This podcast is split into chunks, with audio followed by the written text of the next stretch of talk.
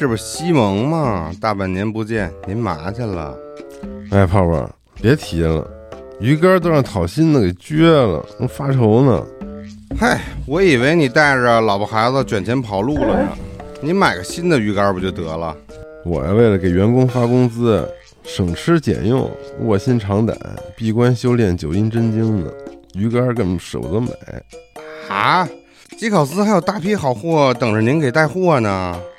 我现在都没鱼竿了，钓不了鱼都快抑郁呢，还有心情带货呀？这这这这可怎么办？我也没鱼竿啊，这这爱莫能助啊。那要不这么着吧，我帮杰考斯卖点福袋，赚点钱再给我买新鱼竿不得了吗？太好了，那就这么办。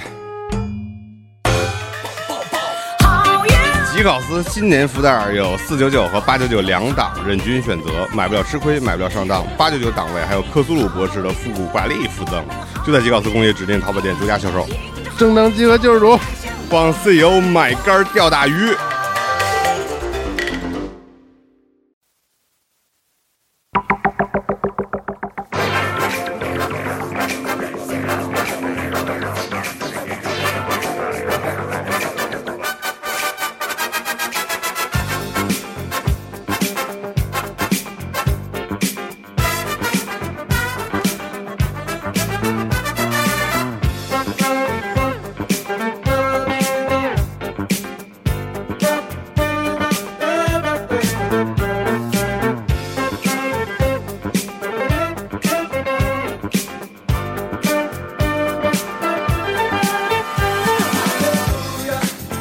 各位听众，大家好，欢迎收听本期家就 AD 节目啊，我是老白。然后今天我们这期 AD 啊，是一场就是坦坦荡荡、赤裸裸的消费主义欺骗啊。今天啊，有幸迎来了就是我的几位酒友。然后我们今天主营这个产品呢，是继去年这个威士忌百科全书苏格兰篇之后的下一篇波本篇。哎，有请几位嘉宾自我介绍一下。呃，大家好，我是湖岸出版的编辑景燕。大家好，我是威士忌百科全书波本的译者谢涛 Lawrence。呃，大家好，我是他们的好朋友张轩。哎，几位就是这个都是我在那个就是威士忌界威士忌界的老大哥啊！我现在这个就是兴奋之情已经溢于言表啊！因为就是我打算说完这句之后，我就一句话不说，剩下全交给他们，然后我就负责喝就完事儿了。我感觉刚才大白你说那个第二期有点那《王牌特工》，你知道吧？啊，第一期苏格兰，哎然后第二期到美国了。哎，还挺应景。是，嗯，但是就是波本这一块儿来说的话，呃，对于酒友们来讲的话，可能就是它是一个更加垂直的分支。美国茅台，哎，说这么惨烈呢？美国小烧，啊，就我们在非常非常多的这个就是呃文艺作品里边，包括就影视啊，你尤其西部片，威士忌是不可缺的，对波本是不可缺的嗯啊。包括像那个 John Wick 这种里边，就俩人打成一团。政治片里边都是。哎，对对对，它其实本身是一种，就是怎么讲呢？就是这种特产，这种就是美利坚特产，因其文化美剧的就是道具，哎包括我对在最近看那个《黄石》，哎，对，哎，对，又出了第五季，植入太多了，都是大品牌在植入。所以就是波本他本景老师别光喝呀，嗯啊嗯，就是波本本身他自怎都开始喝上了，这这来来，快，我想这波本本身它作为一种就是独特的文化现象也好啊嗯，，或者说是一种就是啊使人愉悦的产品也好，它其实伴随着就是整个美国的这样一个文化兴起，嗯，它在就是现代世界的这样一个怎么讲呢？欢愉场中占据了一个特殊的位置。嗯，啊，所以就是今天特别请，就是应该是全中国最懂波本的人吧，算吗？劳尔斯老师，看着秦老师，我你只能是了，你知道吗？我我我觉得，我觉得是啊，请劳尔老师来给我们仔细讲一讲这个波本的一些小问题，因为就是虽然说它跟苏维都叫威士忌，但是它从呃产地呀、生产原料啊，然后各种命名这个等等各方面，对对对，都会有就是各种各样的差别。我插一句，我觉得就是刚刚大白说的都非常好，我觉得这个老白老白。老白对。不是大白，对不是大白，我觉得就是特别简单呀，就是从写法上首先就不太一样，因哎。为苏格兰威士忌包括日本威士忌，它的英文的拼写是 W H I S K Y。啊，那呃，那像我们桌子上摆的这些美国威士忌，它的拼写方法都是在中间多了一个 e，它的拼写方法是 W H I S K E Y。那我知道爱尔兰威士忌大多数情况下也是这么写。那 Lawrence，你觉得这个有什么历史相关的因素吗？啊，其实我刚才就是两位就问了两个问题啊，啊就是大白刚才说了一句话，就是咱们这个书的这个封面上，你看有一句话喂，写了一句啊，咱们读出来，不是任何 whisky 都是波本，但是所有波本都是威士忌。所有波本都是 whisky，但不是任何 whisky 都是波本，所哎以波本是一种独一无二的、独特的一种 whisky。哦，确立了它的独特性。对对对对对。然后第二回到这个轩哥的问题啊，哎轩哥说这个加意和不加意，其实我们这本书里面，就是前第一章节里面，其实有有专门有一个探讨这个问题。其实呢，大部分的美国的这个就是酒酒商或者说品牌方，他们习惯是用 E 这个写法的。哦啊，咱们说这个 E 怎么来的？有一个说法是 excellent，就是优秀的啊、哦高级的的这么一个意思。那呃，这个为什么跟爱尔兰 whisky 很像？这个爱尔兰 whisky 很多也加 E 嘛，这个就不知道了。这个就是没有一个统一的一个说法。但实际上，美国 whisky 也有不加 E 的，比如说有一些很著名的品牌啊，哎。他们这些品牌呢，可能是苏格兰人创立的，嗯。啊，对，我们今天就不提品牌名字了，但是嗯。有两个非常经典的，比如说有一个红色火漆的这个封封这个瓶口的红色火漆蜡封的，还有一个是呃，在美国也非常有名的，就第一个美国的第一个瓶装的波本，嗯一一八七零年的时候诞生的，嗯他们两家都不加 E，因为他们的创始人是苏格兰人。哦，所以，而且在美国的这个酒法里面，其实这在写 whisky 的时候是不加 e 的。嗯比如说，我们从我们是一个官方文件里边是不用这个加 e 的这个写法的嗯，啊。所以这个其实是一个，我觉得更多的是一个个人习惯啊，哦，有可能是后来这些美国的这些呃厂牌，他们为了区别自己跟苏格兰 whisky，他们故意的去加一个 e 啊，嗯来强调自己的这种独特性啊。哦我觉得是这样的。哦，那么就是 E 本身它其实是一个身份区隔，我觉得，我觉得是跟英国的一个身份上的一个明白因为毕竟是啊。毕竟是早年到美洲的人，然后他们把威士忌这种就是对制作方法带过去，但是又因地制宜的不我不认同这个大不列颠的这个哦。纽带，然后 哦，你看爱尔兰也是啊，啊确实。爱二我不认同这个大不列颠的这个纽带，所以我啊不用这个英文里边这个哦。这个 whisky 的这个写法，哦，是一种破门出户的表我觉得是这种感觉啊，就是我不哦认可这个对。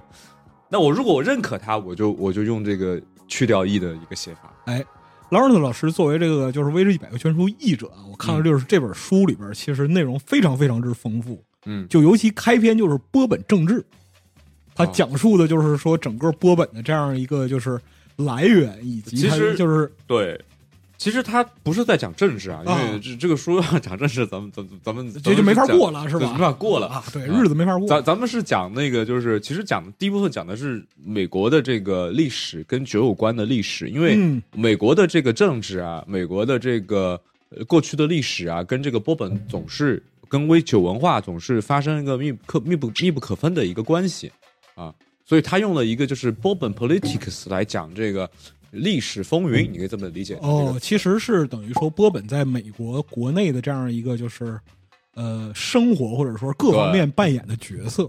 对对对对对，就包括他什么西晋啊、印第安人啊，里面不是讲到了跟印第安人的这个关系嘛？哦，然后讲到了这个美国历史上的一些呃腐败、禁酒令，对吧？这个哦对对 whisky 对税，这些都是跟政治有关的这个有关系的是的，话题。是的，是的，实际上是跟国计民生相关。对对对啊，哎，国国呃，美国民生美国民生，美国 国际民生。啊，哎对对对对对，今天今天来参加这个节目太好了，真的是美威工具人 Lawrence，。因为我前两天收到 Lawrence 和老白的邀请的时候，就其实说实话，我在接到这个邀请的第一秒钟，我是内心是拒绝的。然后我？因为就是苏维的血统问题是吗？呃，其实也不完全是啊，因为如果是一个苏格兰威士忌的活动的话，我肯定不加思索就来了，因为我现在自己也在做一个苏格兰威士忌品牌盘火在中国的销售经理。对，嗯那美国威士忌，那很客观的说，我很客观的认为，我的知识体系和我的认知其实还是不够的。我怕我的这个哦，知识储备量！我怕我的知识储备量和 Lawrence 就是搭不上话，不能匹配。但是啊。五秒钟之后，我的想法就转变了。啊，我带着问题来，我来学习，然后我来提问题，那这个机会就太棒了。那太好了，您。我帮我帮轩哥补充一下身份，轩哥以前是一个达卡尔拉力赛的中国队的领队，对对对，那轩哥是个职业赛车手，传奇的职业传奇职业赛车手。后来轩哥呃才才开始对，后来勉强做做威士忌哎，没有没有没有没有，对，谢谢谢谢。对，现现在轩哥是一个就是苏格兰的一个著名的滴滴酒厂的呃一个中国区的这个总负责人。哎，所以说呢，今天这场 battle 啊，到现在为止的话，就是录到现在，我已经想把话筒完全的交出去了啊，我就负责给两位大佬刚才第一个问题就是波本是什么，对吧？哎刚才轩哥起了，怎么这这个问题还没回答呢？行，您继续 啊，您继续，我负责，您负责回答波本是什么，嗯我负责体验波本是什么，好吧？而且我我特别想来这个活动，还有一个原因啊，就是某种意义上来说，波本威士忌是苏格兰威士忌的前女朋友嘛，因为主流的在苏格兰用两种桶，一个是波本桶，一个是雪莉桶。哎那我来参加和劳伦斯一起来参加这个活动。提问题其实是可以丰富我很多我的知识储备，特别，太。谦虚了，就是就是苏格兰威士忌是这个波本的这个后后后阵接接班人是吧？啊啊啊！这这 对这，这是你说的不谈他那个波本那个叫当当不是当品，我们暂且不谈我们暂且不谈这个正统嫡系问题，我们还是接着从波本是什么这个波本甩掉的桶，哎 对这个 还没开始已经这样了。啊，已经这样了，我操，太难了，这这个怎么躲都没躲过这个话题，我这个这个话题可以差不多就这样了，一会儿进行不下去了。太对，太好了，我我我我首先我就特别想问 Lawrence 一个问题，因为之前呃好好好早以前，那个时候和 Lawrence 还是关系不像现在那么熟的时候，我参加过他讲的美国威士忌的大师班，嗯。然后我对美国威士忌的一些呃知识也是有有一些，但都是碎片式的。嗯。然后我了解到的美国波本的定义，首先我知道的是要是百分之五十一的玉米为原材料。哦，对。呃，然后必须是在美国蒸馏、美国熟成。嗯。那关于它其他的方面，比如说橡木桶的使用啊，然后这些，Lawrence 能不能给我介绍一下，和我们的听众介绍一下它的一个相对官方的一个定义？呃好，官方的定义就是，我们先来一个最复杂的版本啊，哎。就是罗翔老师上升了这个法律版本啊。好，就第一个就是它得，它是一个多种谷物做的，嗯。啊、但是这个谷物呢，你可以随意去玩儿，但是只有一个规则，就是百分之五十一的谷物得是玉米，嗯也就是说百分之百的玉米也 OK，啊、或者说你百分之五十一的玉米后面你用了很多种其他的谷物，也是可以的，嗯啊、所以你只要符合这么一个规则就行了。那是基础规则，呃，就是五十一的玉米，嗯啊，然后第二个呢，就是你的这个酒必须是在美国境内完成所有的生产，嗯就是你 have to，就是什么 made made in the United States，就是你不能拿出美国去装瓶啊，所以它每一个环节都得都得在美国境内发生。嗯但是这个呢，就就就辐射到就是美国的境内是哪儿，比如说你在夏威夷也可以，哎，就很多人会觉得这个波本就是只能来自于肯塔基，但其实是任何一个州都可以的。对，就是如果说对波本这个名词不是特别熟悉的话，可能会认为就是波本就是肯塔基威士忌，对，其实包括美国人很多肯塔基人是这么认为。啊对，然后然后第二个第二个呃第三个定义呢，就是这个波本的桶，嗯它必须得是一个全新的一个呃烧焦过的一个橡木桶，就是它它的 char char Char 啊。Toasted 是呃烘烤，嗯。然后那个 char 的意思呢是烧焦碳化，嗯，因为它会把这个橡木烧成这个焦炭的一个黑色的那种形态啊。所以说，你必须是一个就是经过了这个烧焦碳化处理的这么一个全新的橡木桶、嗯。去做它的陈年的这么一个容器哦。啊，所以这是它的一个规范。然后其他的几个规范呢，其实就跟我们日常消费者没关系的，比如说哦。它的蒸馏的度数最高不能超过八十嗯。呃酒精度，然后它装桶的度数呢不能这个高于六十二点五度嗯啊，还有一个它装瓶的度数不能低于四十度。哎哎，其实这些度数其实跟我们更多跟我们没什么关系，跟消费者没什么关系。嗯啊，但可以对比一下，因为苏格兰威士忌的那个规定是我记得是不能蒸馏高于九十三点五度嗯啊，而且苏格兰威士忌没有一个装桶的最高度数的规定。哎对是这个波本就是多了一个六十二点五度，还有一个不能蒸馏超过八十度。不对啊这个比较比较特别一点的一个规，定它。不能蒸馏超过八十，是因为什么原因呢？呃，我也不知道为什么就就会，但是它法律就是这么规定的。对，但但实际上就是酒厂蒸馏没有人蒸馏到八十度，啊，就可能一般是在五十五度到六十五度之间。啊，就是五十五度到七十度之间，啊、但是你看苏格兰威士忌，他们讲这个新酒就 New Make 嘛，哎，它一般是七十多度，嗯，对不对？我记得是啊。对嗯那波本其实你可以理解波本那个原酒的度数呢，不管从法规上面讲，还是实际的这个操作层面，它都要比这个苏格兰威士忌要低一点儿嗯啊。像很多酒厂可能就蒸馏到六十度了，哦，对。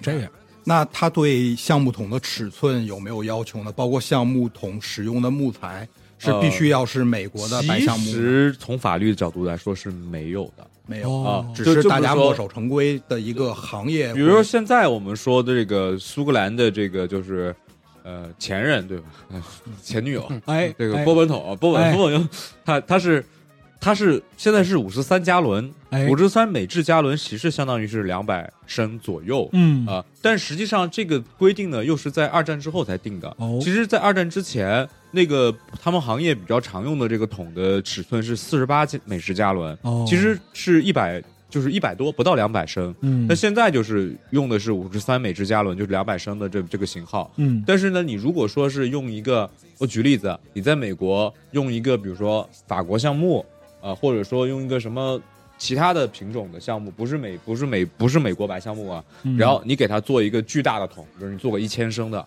啊，然后你里边也烧焦，嗯哼，按法律也可以。它也不违法哎，对，甚至你你你做的不是一个桶，你做的是一个盒子也可以，哦哈，因为它明白它的法律原文写的是 container，哦，它没有写容器对它它没有写 barrel 这个词，哦只不过现在这个 barrel 这个词的这个尺寸被被固定为五十三美制加仑两百升，但是这个这个 barrel 这个尺寸也是在不断变化的，可能以前是四十八四十八。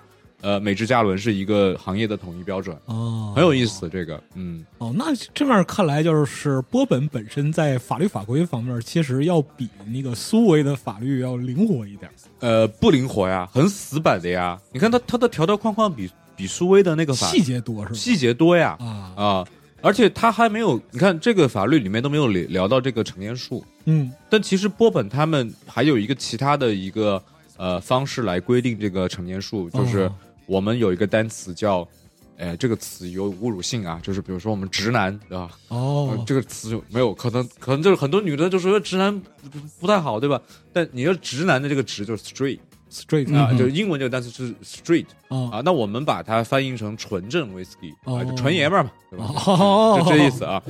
然后，那这个纯 whisky 纯正 whisky 呢，它它要是一个纯正 whisky 呢，它就必须得成年两年以上。哦然后，如果是一个无年份的纯正 whisky，那必须得四年以上。哦，所以波本呢是通过它是一个纯正波本，就是它会叫 straight bourbon whisky 啊，哦纯正波本 whisky，通过这个额外的一个修饰的一个词语，这个这个这个属性来加强它的限定感。加强它的年份的一个规范。哦，就如果说你没见到这个纯纯不纯一个不是纯正的一个波本，他没有写这个 straight 没有写这个词这个啊词，啊那可能他成年一天也可以的。哦，这个逻辑上是这样。但实际上，我们今天比如说我们这个套餐里面的没有一款，就是基本上你在在美国你去买那个，咱们都是 Seven Eleven 里面其实也有波本，对吧？哎我们今天的都比那个高级啊。哎但 Seven Eleven 里面的波本就是几十块钱的，它也是纯的，它也是纯正的，它也是就是在描述的意义上，它也是纯的。对，它也是至少四年的，因为它没写这个年份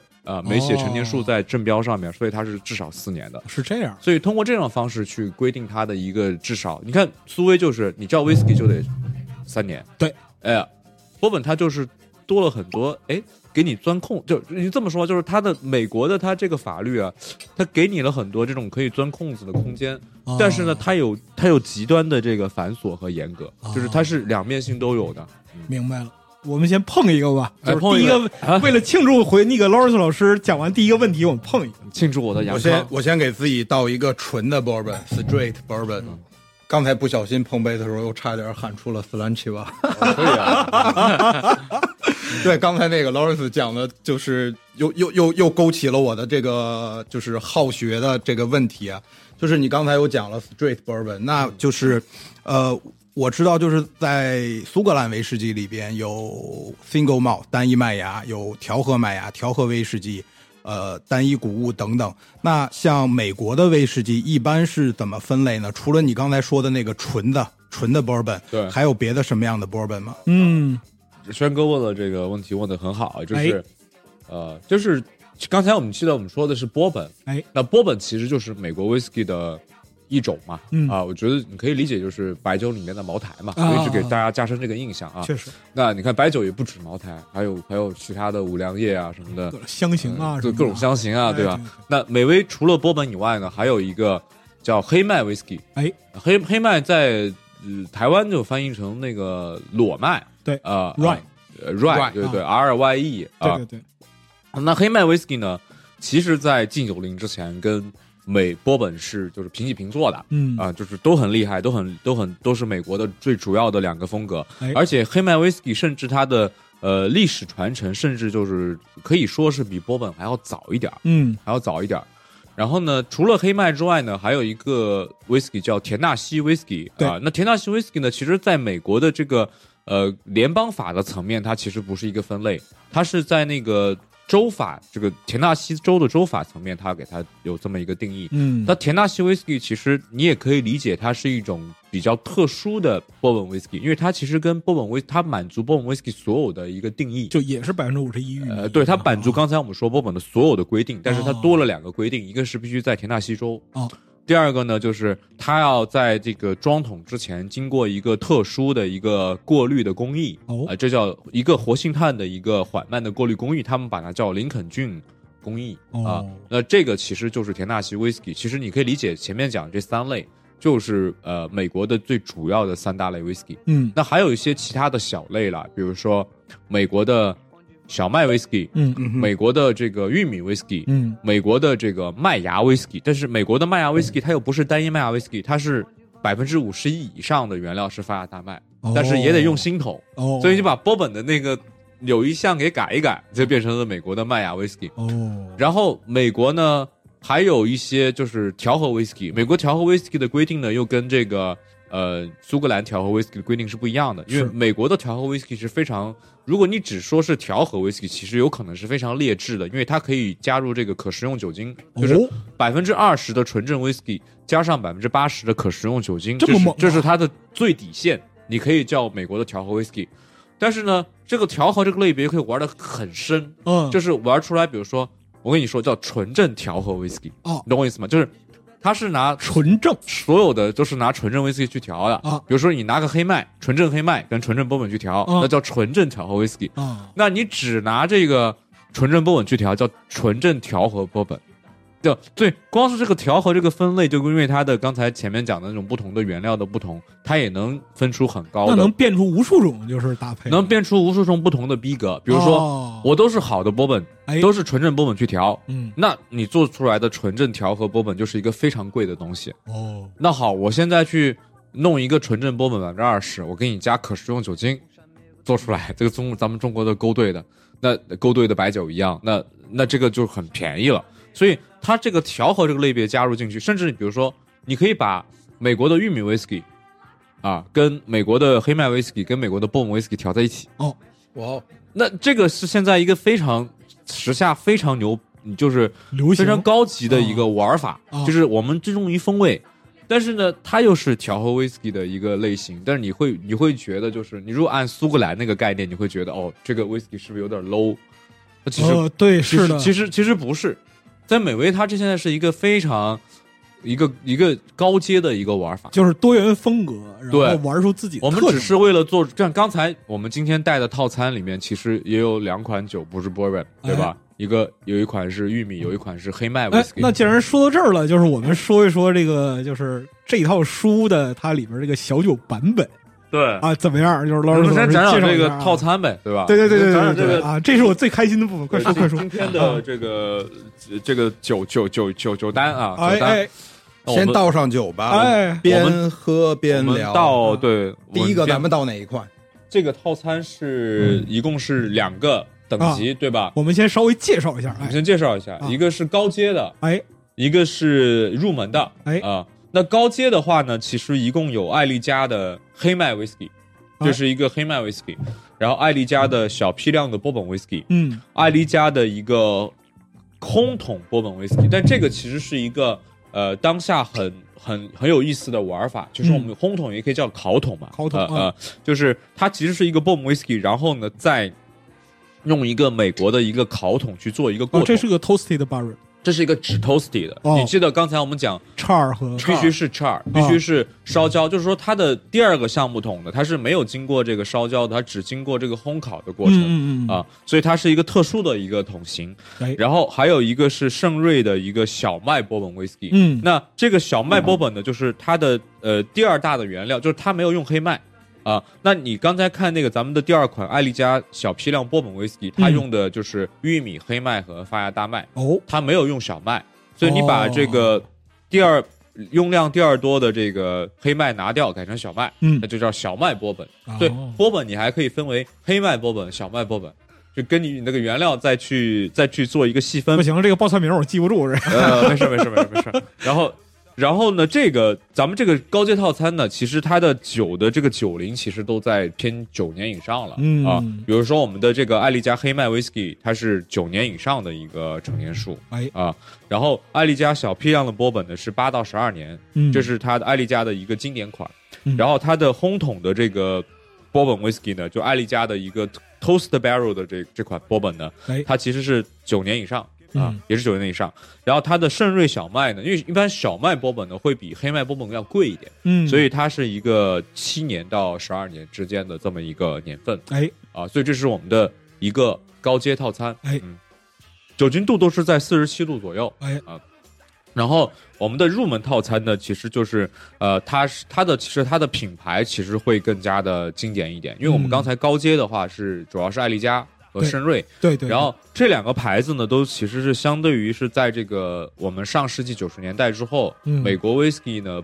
波本行业发生一个高端化的一个现象之后，他们啊才诞生的新的牌子。嗯那像我们后面这个入门套餐里面的这个主打的牌子是艾威廉斯哎啊，那这个牌子就是它在禁酒令之后就出现了。嗯啊很有历史，呃，历史要比这个艾丽家要早一点啊。当然这，这两个牌子都是用了两个，就是据说是发明了波本的人啊的名字来命名的。嗯那我们的呃这个入门套餐里面，第一款酒是艾威廉斯一七八三啊。嗯那这个一七八三呢，这这款酒呢，其实它一开始就是艾威廉斯在七十，我记得我。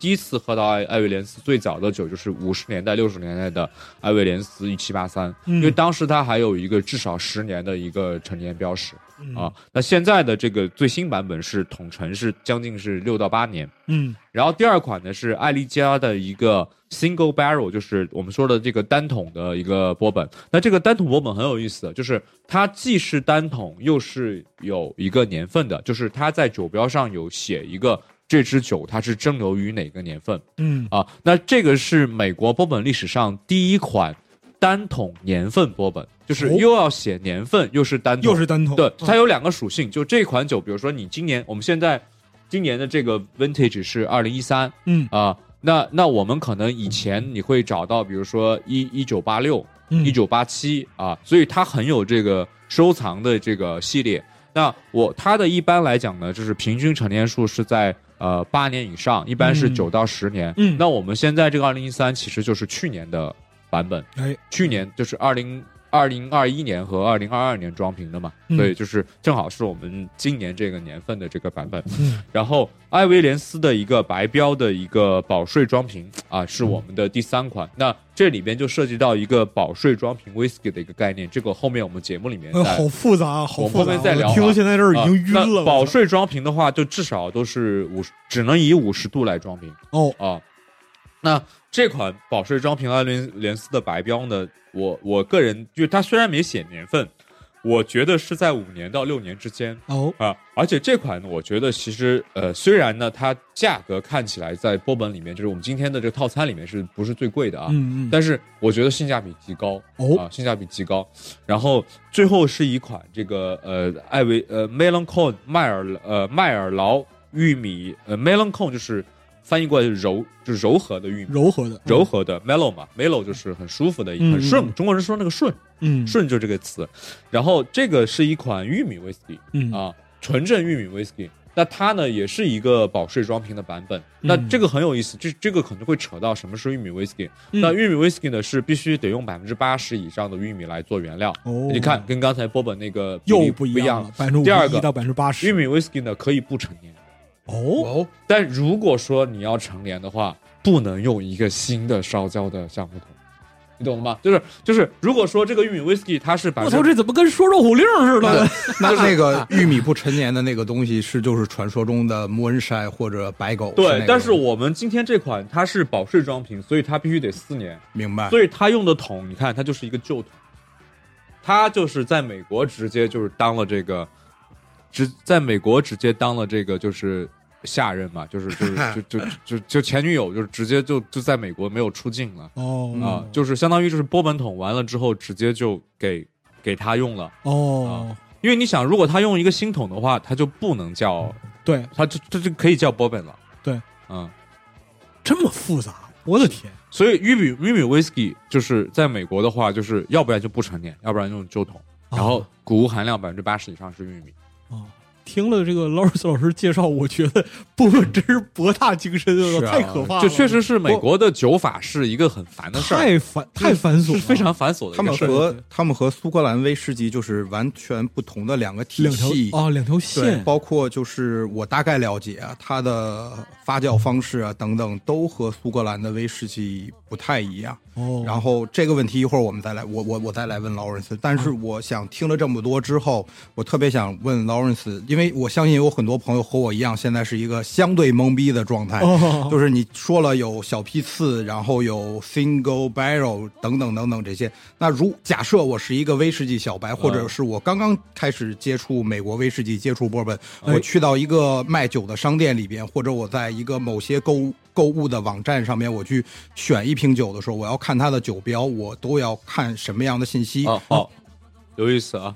我觉得第一个你要看的词就是刚才我们讲的那个纯直直的那个，是不是对？对，一定要看这个，因为你没有这个词，你这个酒其实是没有缺乏一个最基本的一个成年数的保证的基础保障，对嗯，呃，第二个呢，就是我觉得你要看的词是，比如说加分项，像单桶，哦呃，single 就叫美国的话，就是苏格兰 whisky 叫 single cask 嘛，啊，那美国就 single barrel 嘛，barrel 就是对 B A R R E R E L 这个词哎啊，就是单桶啊。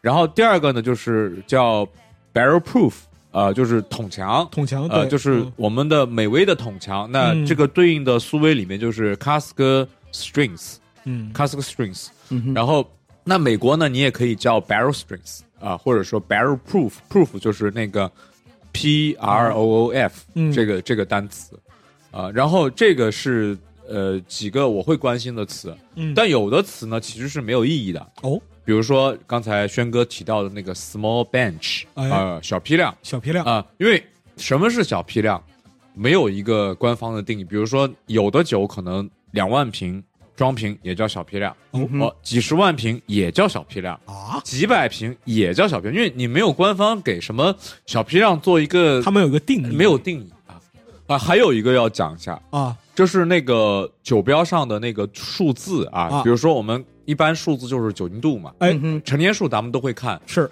那那个呃，酒精度，美国一般喜欢用这个单单词叫做美，就是我们叫美制酒度，就嗯。或者是酒度这个单位叫、嗯。它的英文叫 proof，p 嗯。R O O F 嗯。啊，就是你证证明这个事儿啊，证据的这么这么单词。嗯，那这个就是美国人表示酒精度的方法，比如说你就把那个 proof 的那个数字呢除以二，哦，加上这个百分号，哎。就是它的我们说的这个酒精度了。呃，比如、哦。比如说我们测试比如说这个就是测试一下老呃这个大白，看看你的算术。老白老白老白老白老白，嗯。九十四 proof，呃换算成 ABV 白呃，我我我不在乎。一百零八。啊，就是五十四嘛。五十四度，啊。对，然后就是就是酒标上的数字，还有一些可能就是就是比如说这个创始年份啊，哎他们就跟他们写的，但是美国呢，其实它嗯，你看到的我们今天讲的这些，就这次这个套装里边啊，嗯嗯它其实都是品牌啊。就可能这个品牌现在是在一家酒厂生产，但是实际上我们讲的不是酒厂的名字，嗯啊，就是美美国 whisky 还有一个很有意思的概念，就是同一家酒厂呢会生产好多的个的品牌嗯，啊，甚至几十个品牌都有可能。它不像就是苏威那样单厂，然后呃，苏威的逻辑就是这个厂叫这个名字，嗯这个出的的牌子也叫这个名字，哎对对对然后这个厂几百年呢，就是只是不断的修缮、哎修葺啊，对对对不会不会搬家，对吧？哎那美威是什么样的？美威就是跟美国人这个呃建城市的这个习惯比较像啊，哦。就是我们是一个地方可以生产好多牌子，嗯。啊比如我举个例子你就懂了，这个通用汽车、哎。别克、凯迪拉克啊。啊，其实它它可能就是都是通用汽车，都是通都是通用汽车汽车厂，但是通用汽车生产好多牌子。给它分级，这样分级啊，啊分特征所以美威也是这样的。但是你说它每个牌子它的这个风味啊，它它肯定有自己的一个独特的一个 DNA，哦，所以这个是很有意思的。而且同一个牌子，可能在历史长河里边换了好多好多的酒厂，哦，换了好多好不一样，哎对对对啊，可能它甚至后面这个配配方都变了。啊。那比如说像我们美美国 whisky 历史上有一个很著名的牌子叫老菲茨杰拉德，嗯啊，就是就是你看那个了不起的盖茨比那个作者、作者，这个牌子在黑色小说里出场很多对啊，啊，但他当时在黑色小说里面出现的老菲茨杰拉德跟现在的老菲茨杰拉德可能就不在同一个酒厂了，因为哦。现在的老菲茨杰拉德是在我们今天的这个套装里边的这两个哦，酒厂生产的，对对对，所以所以他跟那个老菲茨杰拉德今天是跟我们的第一个套装里面那个圣瑞小麦波本 whisky 是同同一个同配方厂同一个配方同一个配方，对，圣瑞是你可以理解是就是在几年前他把这个老菲斯杰拉德再做了一个厂牌的一个副牌的一个升级。好家伙，哎呀，对，所以这个圣瑞呢，在十几年前呢，就应该叫老菲斯杰拉伯伯本。哦，这花样这么多，我这花样很多啊。哦而且你看这个圣瑞，它它的这个酒标上是一个钥匙，对吧？那他写了一个叫 John E. 菲斯杰拉德啊啊，就是他他这个圣位的命名的人，这个人物是是以老斯菲斯杰拉德的一个菲斯杰拉德这个人真人来命名的，因为这个老这个历史上这个老菲斯杰拉德这个 John E. 菲斯杰拉德，听说是一个。呃，一个政府的一个官员去管哦那个保税仓库的，哦。但他所以他有一个钥匙，他去自己偷酒喝，哦，他总能偷到最好的那个桶酒，啊，就是自己是监守自盗嘛，啊，所以呢，就是这个故事就连在一起的。这个身位英文叫 Lansely，Lansely 的意思就是窃贼，哦，就是小偷啊。偷酒，你要叫窃贼的话，那这这中文不太文雅，哎，是是是，咱们就可以叫雅贼，哎呀，雅贼波本。劳伦斯又回答了我一个问题，我嗯正准备问的，但是我还没问，他已经回答我。就是我以前我就知道，就是在美国波本威士忌的品牌，或者说美国威士忌的品牌的数量要远远多于它的蒸馏厂数量。是，此时此刻是的，就是，但是我们看禁酒令之前的文献啊，嗯禁酒令之前，比如说十九世纪末，哎美国光肯塔肯塔基就有一万家酒厂，哎，都是小作坊的。哦那个时候就可能就是，哎，这是老王家的，这是老白家的，这是这是景景老师家的，哦啊这这是轩哥家的，就是他就是拿自己这个作坊的名字就各家自家的这哎样命名，去命名自己的这个酒的牌子，李家老烧，类似这种，很很很很简单，就是那个时候老老弗里斯特哎啊，老菲斯加德，哎，这是什么老老就是老老谁家的这个意思？其实就是那个中国老张家、老李家、老王家、张啊记、王张记烧过，对啊，然后后来你看，像就是我们今天的，就刚才我讲的那个朗斯里这个窃贼圣瑞哎，它就是一个当代的一个名字了，嗯啊，很很书面，很有寓意。哎那像这个我们今天的艾丽加，她的英文名叫呃艾丽加 Craig，哎。啊，那传言呢是这个人他在呃他发明了波本。传言是他是波本的一个发明者，他是一个牧师，哦，他是个牧师啊、然后说他自己做酒，然后他自己不小心点燃了这个橡木桶，哦，然后做出了是发明了波本，然后，In Williams 呢，这个艾威廉斯，哦。那他传说是第一个在肯塔基建酒厂的人，哦。第一个在肯塔基建威士忌酒厂的人，而且他也是一个第一批的这个从美国沿海州走到肯塔基的这个第一批的肯塔基的这个拓荒者，嗯。啊，所以他的名字就很很有意思，就是这是相当于是拿两个人名来命名哦。啊，明白了。对，哎，刚刚那个 Lawrence 老师给我们讲了，从法律上讲了什么是波本威士忌，然后也从原材料，然后包括怎么看酒标。那接下来我就想知道一下，就是呃，美国的波本威士忌它的发酵好像是和苏格兰威士忌不太一样，因为我我说实话我没有去过。我虽然之前经常去美国，但是我还没有去过美国的威士忌酒厂。酒厂但是我看过照片和视频，好像和苏格兰威士忌区别还蛮蛮大的，不太一样。关于这个苏威的，就是发酵工艺和那个风格这块儿，其实我们去年节目讲过啊，有兴趣的朋友可以就是在这儿顺带听一听。嗯今年我们讲讲就是波本的这个具体的发酵法。对，因为我我在视频里边看看那个发酵槽里边的那个东西，看起来它是液体，但是又不是那么的液体，有点像咱们中国人说的粥。哦，对我我讲的这个是实操的层面，就首先法律法规没有规定说你要怎么去发酵，嗯是一个纯液态还是一个呃一个粥的这个固液混合态，呃，但我就说这个一般来讲就实际的做法吧。那你看苏格兰 whisky 它是用我们就说苏格兰单一麦芽吧，只是用发芽大麦来做。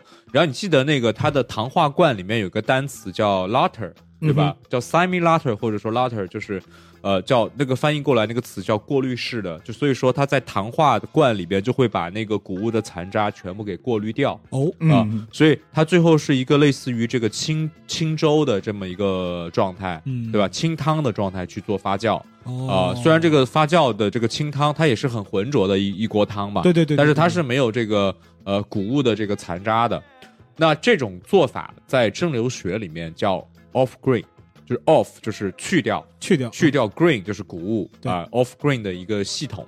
那美威呢用的叫 on green，就是为什么？就是把它的这个谷物的残渣会带着一起走，所以它的糖化罐呢，它更像它的美味的糖化罐叫 cooker，就是就是简单来讲就是高压锅，是个锅，就一个啊超大的高压锅，煮起来。对，就是先煮玉米，然后玉米是煮了最久的，然后再我们比如再煮黑麦和小麦，最后再煮这个最容易煮的是发芽大麦。哦，哦，是这样，所以不不太一样。抱抱歉，我打断一下，就是呃，美国威士忌的发酵过程当中，它是把所不同比例的这个原材料谷物一起发酵，和苏格兰不一样。呃对对对对对，它它美威就是刚才我讲那个高压锅是糖化罐，是它的糖化罐叫 cooker，然后所以说它在糖化罐里面就把所有的谷物都混合在一起了。但是它是有一个顺序的，就是先加玉米，然后煮一段时间，然后再加黑麦或小麦，最后最后才加这个发芽大麦。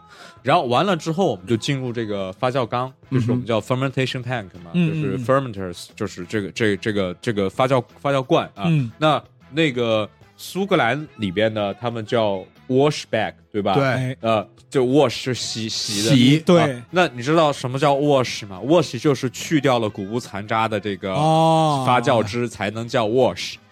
然后美味呢，我们把那个 wash 的那个 w 翻过来哦叫 mash。mash 对，mash 我们就翻译成这个牢啊、就是就是我们酒牢，呃，这这个这这么一个翻译嘛。嗯，然后它就是实际上就是这个固液态在一起啊。然后我们这个 on grain 的系统，就是相当于你的发酵罐里面看起来就比较像一锅粥了、嗯啊。就我们是带着这个固体的颗粒去做发酵的。哦，呃，具体为什么这么做，不知道，可能 可可我我觉得呀，我推测，因为没有人说过为什么会是这样的。啊我觉得是因为呃玉米的这种残渣去除起来太麻烦了。有可能，对，你看大麦你本身就好去除，对。对你这个淀粉的完了之后分层，而且就是玉米淀粉，它本身就是又粘性，然后对。各种各样。玉米和黑麦的淀粉里面的这个叫植物类的油脂叫 lipid 的这种植物性的油脂物就特别多，对所以你很难去给它去除分离很很干净。就是，而且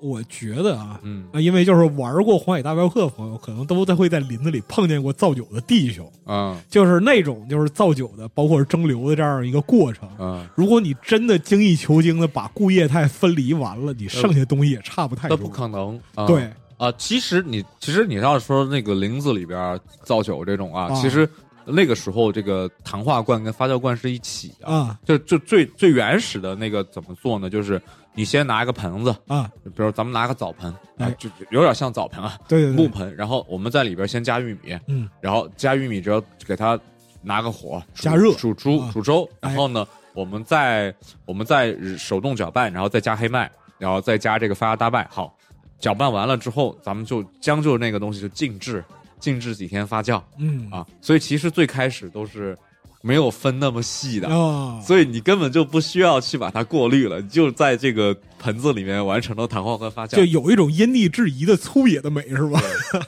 发酵完该蒸馏了呀了，对对。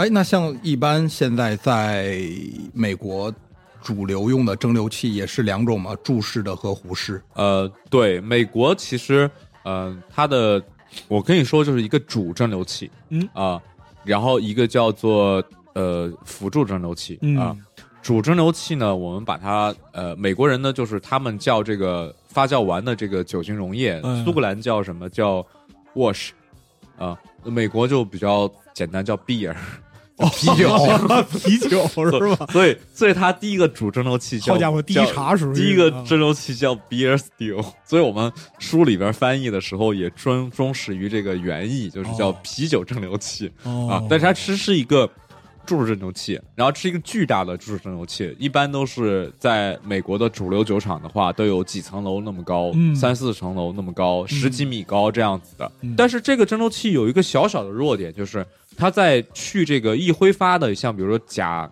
呃甲醇嗯啊。嗯甲醇就是我们知道喝多了这个会瞎会瞎 啊，嗯因为它的沸点其实比乙醇比酒精要低。对，所以说呢，我们会要再用一个第二个，再用一个就是胡氏蒸馏器去哎做一个简单的润色，嗯呃，一就是它叫 polish，就是一个润色的蒸馏。那这个第二次蒸馏呢，其实它对这个酒精度的影响不大，嗯可能就是百分之五的这个酒精度的范围之内。啊啊，它的目的是为了让这个注射蒸馏器出来的这个酒体更加的修饰修饰啊。那第二个蒸馏器呢，它有客气客气它有两个名字啊，啊一就是一个一个一个英文名字叫 doubler，嗯，doubler 就是 double，然后加个嗯啊。嗯那还有一个名字呢，叫 thumper，就是 thump，thump 就是这个打雷的那个意思。嗯所以两次蒸馏，哦一个主要的注式蒸馏器，再加一个修饰的壶式蒸馏器。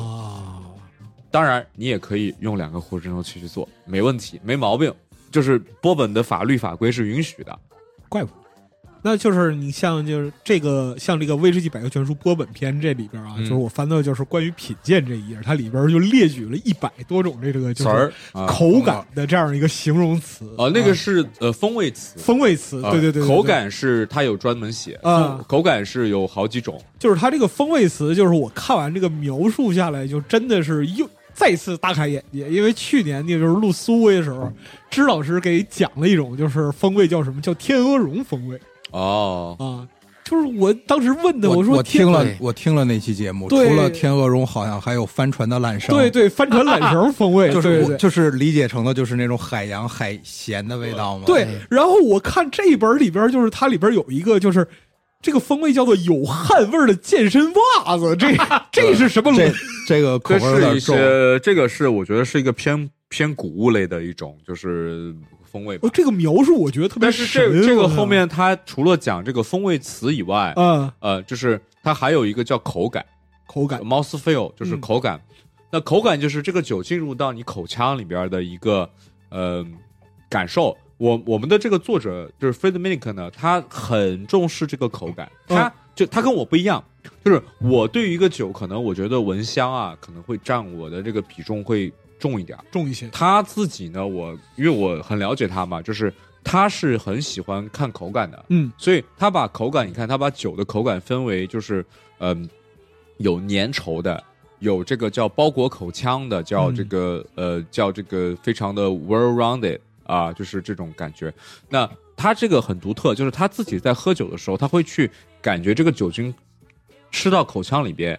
他会感受这个风味呢是在口腔里面怎么变化，哦是积到上颚，还是激到你的这个从你舌根往舌前呃，非常具体的呃他非常在乎这个感觉。嗯还有这进去之后，你口腔里面分不分泌唾液？如果你口腔里面呃分泌了很多这个不分泌唾液，它叫 estrin，就是发涩的。哦呃呃，就像你在吃一个什么铅笔一样，哦就口很口干。有的是你进去之后呢，你口腔里面口水就自然而然的跟这个酒融合在一起了。嗯这个叫它叫做这个呃叫 well rounded，就是非常的圆润。它啊更倾向于这种对酒体的这样一个他会具体状他会态的描述肯去注重这个酒的感受，还有这个嗯风味，它的回味是从哪儿到哪儿。我觉得这个是它一个比较呃独特的一个品鉴体系，因为这本书里面其实有介绍。哦对，嗯。他这个有点闻香识女人，就是哎对咱对对对对对把把脸脸蒙上，然后然后去喝这个酒，哎，感觉呃他是谁？啊，比如说，就我我们要是能做这个，就是我比如说我们都、我们四个大老爷们儿，我们房间里边，然后我们做游戏把灯关了，然后我们突然。哎，抱着谁？哎，哎呦来劲了细说哎这这轩哥，这这肌肉这么这么这么这么这么这么发达啊，肯定是轩哥，肯定是轩哥啊对对对对，就是他就有这种感觉在里面，哦忙忙忙靠这个口感忙出来。哎呦，浪漫起来了。对对，我觉得这种东西特别好，就是它是对一个微世界爱好者的一个训练，你可以拿着它，然后当成一个就是像工具一样，嗯，拿它去做自己的品鉴的训练。但是呢，我个人感觉啊，你也不用过分的去强调强调这种东西，因为。喝酒还是一个让自己开心的事儿。如果你不是一个威士忌作家，你不是一个硬核的从业者的话，啊不是靠这活着你你你开心就最重要了。哎是，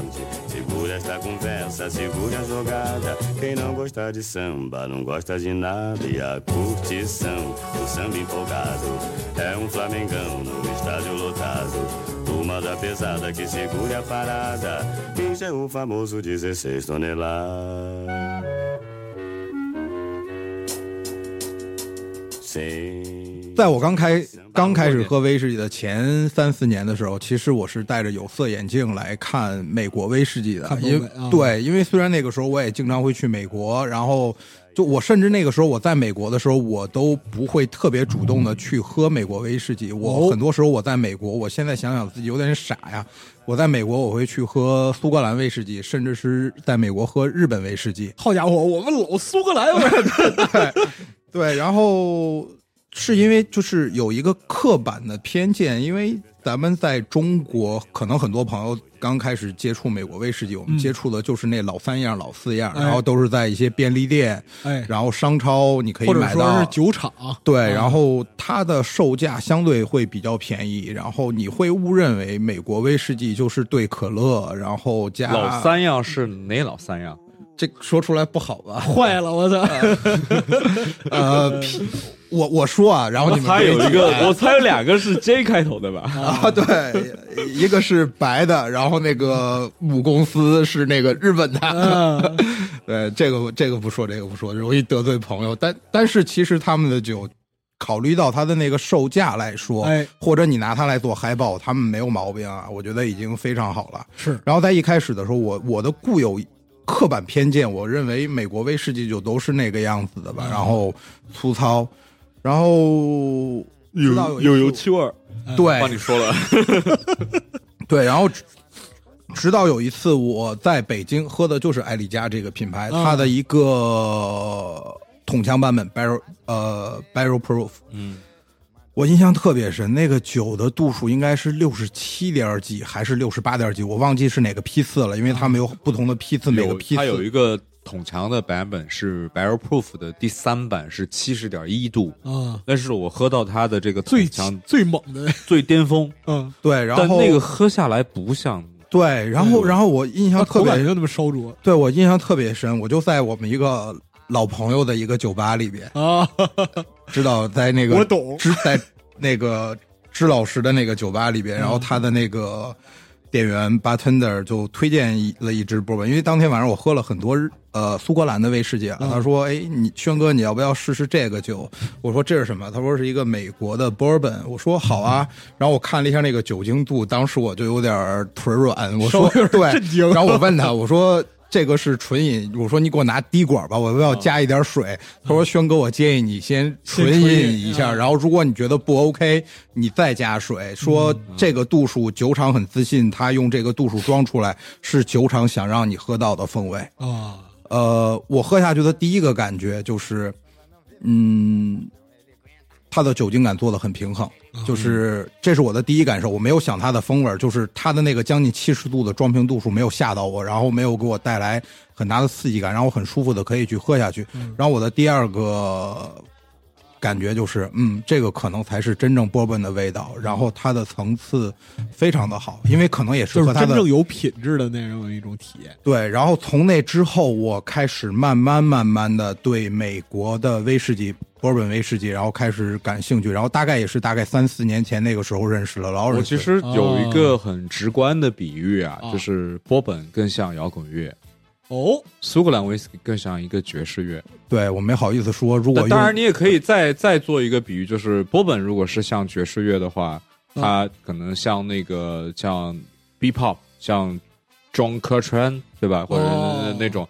然后那咆哮的那种感觉，然后那那这个时候苏格兰威士忌可能就是三重奏，啊，对吧？古典乐了。对，那我觉得摇滚和爵士乐这个对比是非常准确的。我我我个人更喜欢劳伦斯说的摇滚乐和爵士乐乐的这个对这个比喻，我觉得呃比较贴切。嗯对，嗯，哎，我们赵本今天今天我们就一起来参与，我们把这八款酒都比喻成一个乐队吧。哇，八款酒都比喻成乐队，我操，有点难我。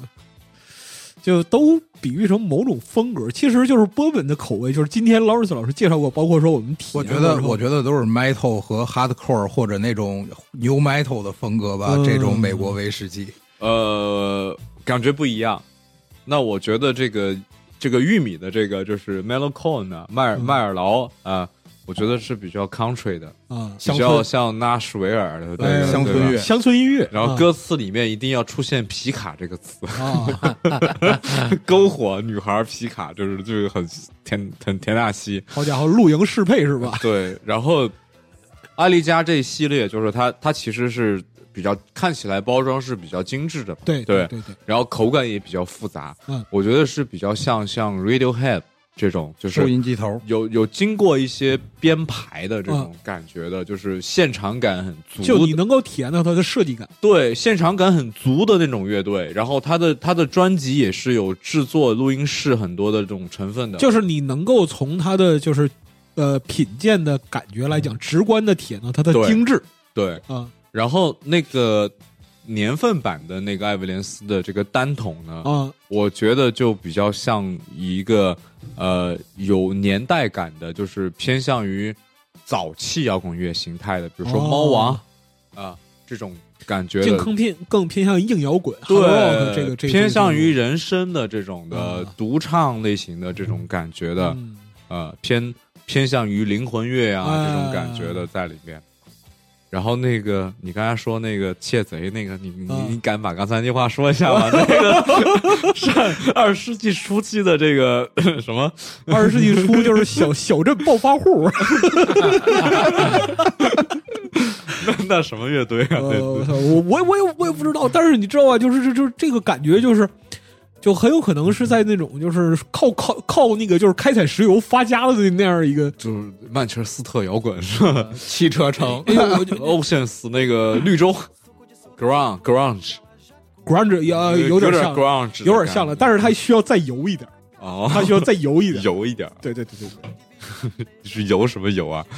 油腻啊！直观也也没没我这虽然我已经是中年人了吧，但我很 我很忌讳这个词的，但我不想提它的。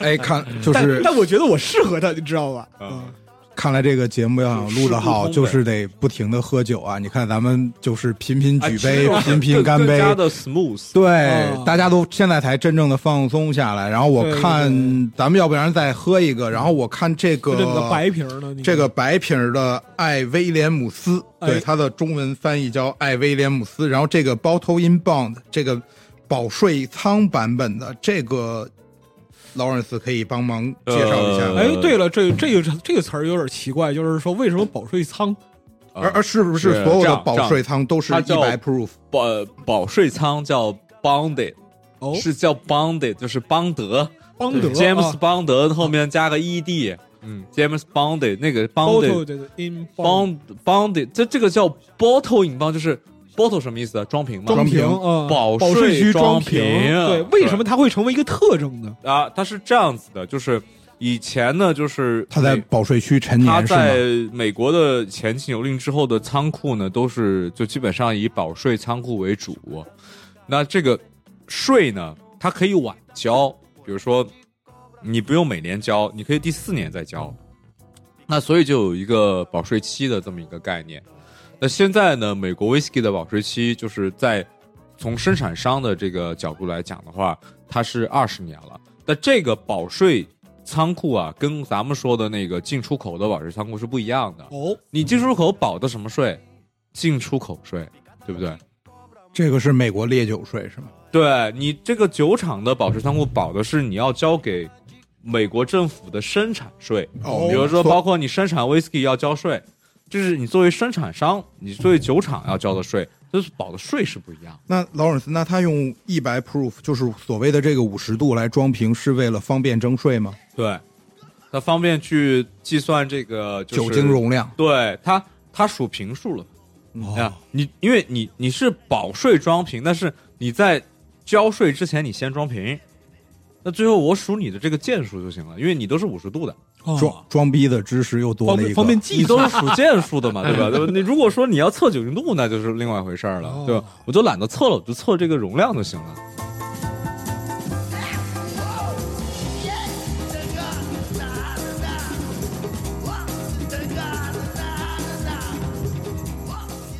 怎么着，老白喝多了？没没没没没没，这才开能玩笑，这个就是其实是刚刚到这个润滑的这样一个状态，就感觉就是嗅觉和味觉稍微恢复了一点。喝完之后就就因为本来就是那个这段时间那个就阳康了之后嘛，嗯，然后感觉嗅觉味觉损失特别多。这但是那个就今天这个节目完事儿之后，我感觉我又恢复了生活的勇气，你知道吧？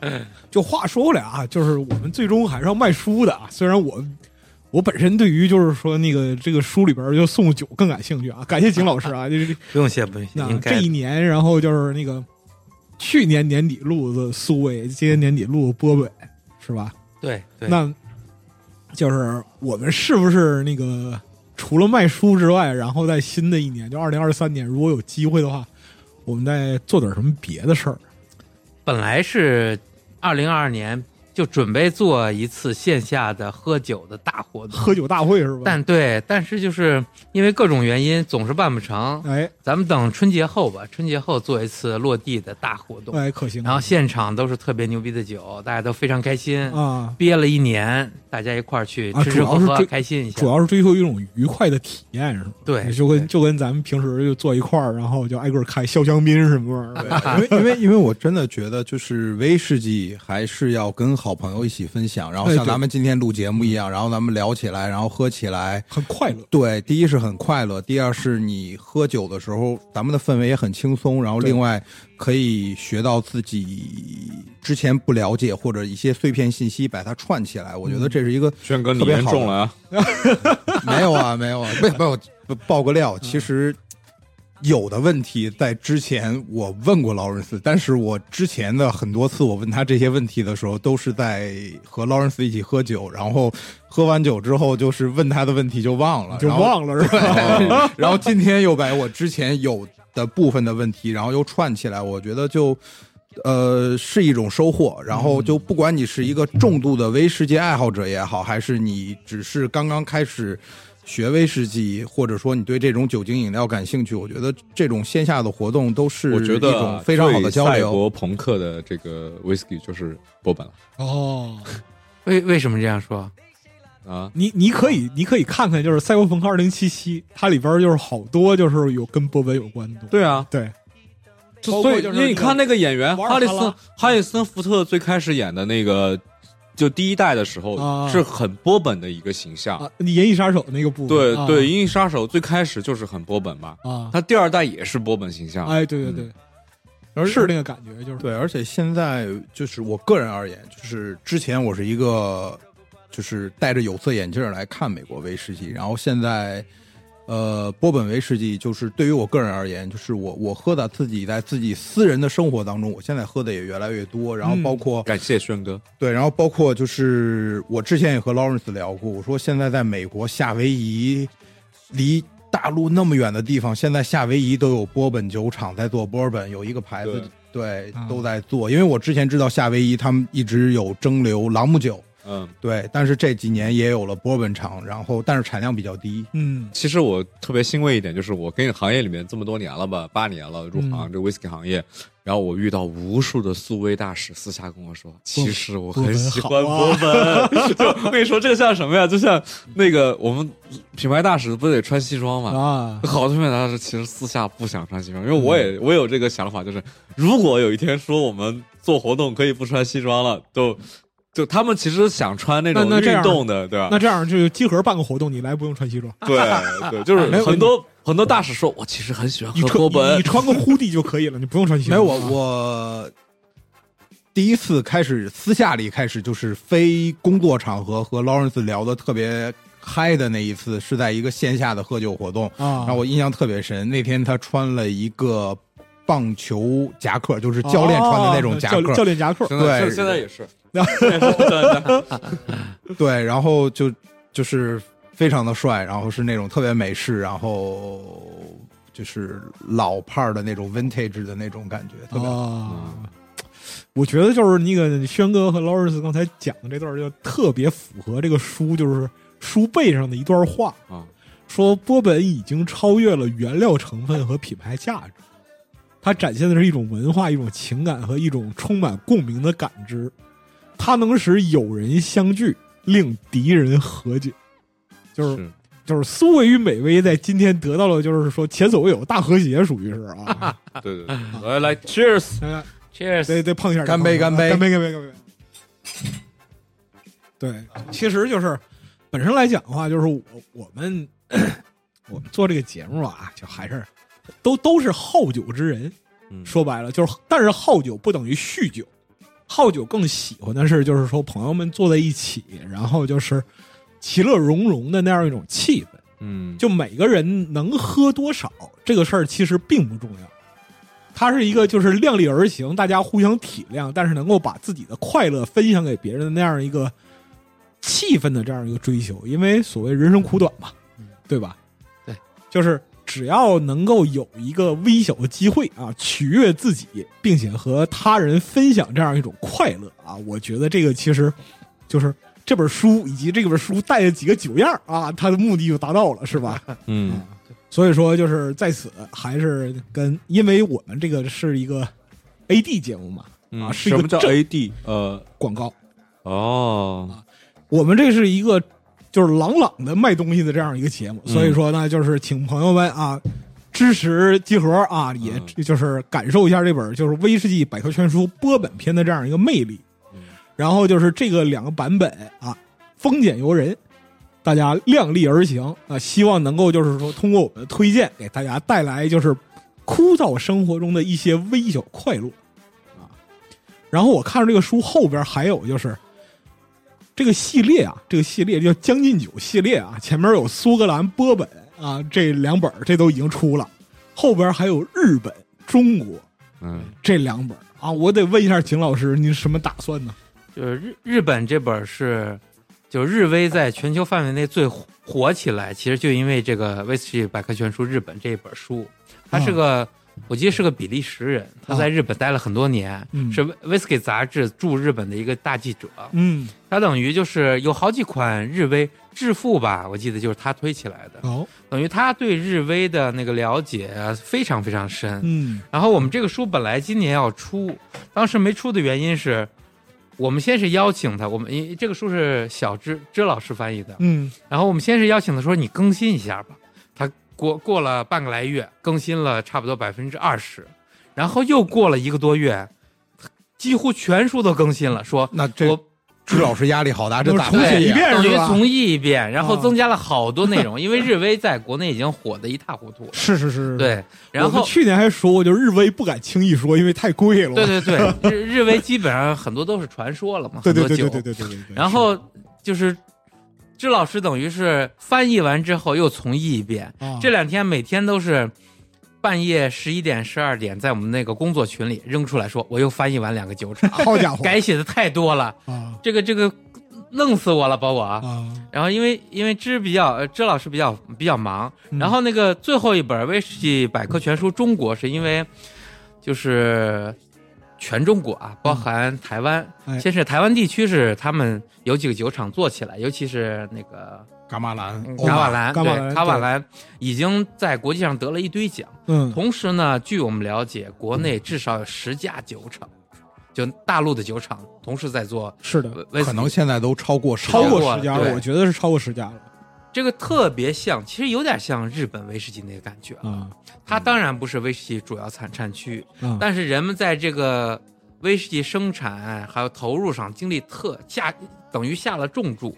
对很多大酒厂都在这儿设厂，我们就想把等于这个系列主要产区都涵盖了。最后觉得这块拼图最缺的就是中国嘛，嗯，而且中国中国本身这个就是威士忌消费近七年一直在每年百分之二三十以上的增长。对。嗯。总觉得中国这块没人做，我们就嗯。提前就把这这个科就占上，说哇，嗯。我们决定要加入这个威士忌百科全书系列里面收官的或者比较重要的一块儿，就是中国中国拼图，就是我们自己的威士忌，而且中国人自己的威士忌，而且我对对。咱们中国自己人做的威士忌还挺期待的，因为可能我的工作原因啊，然后我也和国内的很多酒厂的一些朋友，然后包括他们的就是蒸馏师、酿酒师嗯。也是朋友，然后我喝过他们某些酒厂的一些样品，样品啊对，都是很新的年份，呃，两年三年，然后时间也不是很长，就是肯定现在来说，对于它的年份来说，还有不同层次小小的缺陷。但是你考虑到它那么年轻的酒，它有现在这样的完成度，真的是未来可期。我对这件事情就是是一个特别积极的态度。我觉得未来咱们一定是能做出好喝好的威士忌威士忌。嗯是。我也非常，我也非常期待，因为就本身来讲哈，威士忌有一个东西它是绕不过去的，就是时间。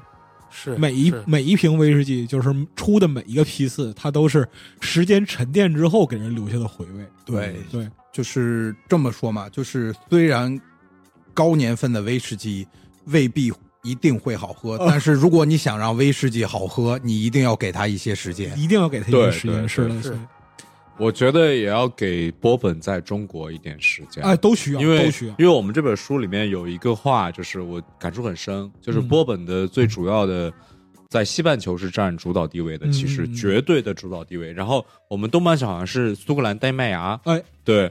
那其实呢，现在的这个苏格兰威士忌的这个原产国英国，其实是波本最大的出口国之一，嗯，跟加拿大一样，都非常的量非常的高。它。需求很高。嗯。那那我觉得未来最大的潜在市场就是中国。嗯。嗯。对，而且就是威士忌饮料，就是有一个特别好玩的事情，因为实话实说，就是刚才就是我一直没说，但是 Lawrence 有说到嘛，嗯。我以前我的工作是做赛车，赛车，所以在以前我做赛车的时候，我我我我真的是一个几乎滴酒不沾的。然后我后来开始喝酒，也是因为我自己不亲自去开赛车，我作为一个车队的管理者，然后这种参与者，然后可能我有一些哦，机会。您是您是从车手转到领队这个时候，对，然后我开始去，有的时候可能和客户去喝一些威士忌。然后说实话，我一开始的时候，我觉得威士忌也没有那么好喝。然后是后来，因为你它的度数至少都是四十度嘛，嗯，嗯嗯，就可能对于一个从来不喝酒的人来说，还是有一定的压力的。嗯但是这种所谓的压力是你很容易就适应。当我适应了这种所谓的酒精感带来的压力之后，嗯我突然有一天我觉得威士忌好喝了。嗯对，然后我觉得威士忌好喝，然后毕竟就是可能跟我的工作有关系吧。我赛车，我是一个就是很喜欢一些就数据和理科方面的东西，啊我就去看很一些书、一些资料，去研究这背后的故事和背后的原理，然后慢慢的就是，就像我和 Lawrence 也聊过这个问题，Lawrence 也跟我讲，他喜欢美国威士忌。呃，可能也是和他喜欢一些美国的历史啊，然后文化。文化嗯。就嗯是有关系，所以我觉得就是你你在喝酒的过程当中，你去研究酒的同时，然后你享受酒精饮好喝的酒精饮料带给你哎快乐的时候，你如果愿意学习，你对这个东西感兴趣，它其实是一个能帮助你学习，然后去了解一些历史，然后了解很多东西的一个一个一个一个手段，一个媒介。我啊觉得就一个窗口。对我觉得是一个特别好的爱好。嗯，对，所以就是本身来讲的话，我们做这期节目啊，卖书连卖书带卖酒，如果只纯卖酒的话，我可能还不好意思做这期节目。关键还是里边要有历史文化的沉淀。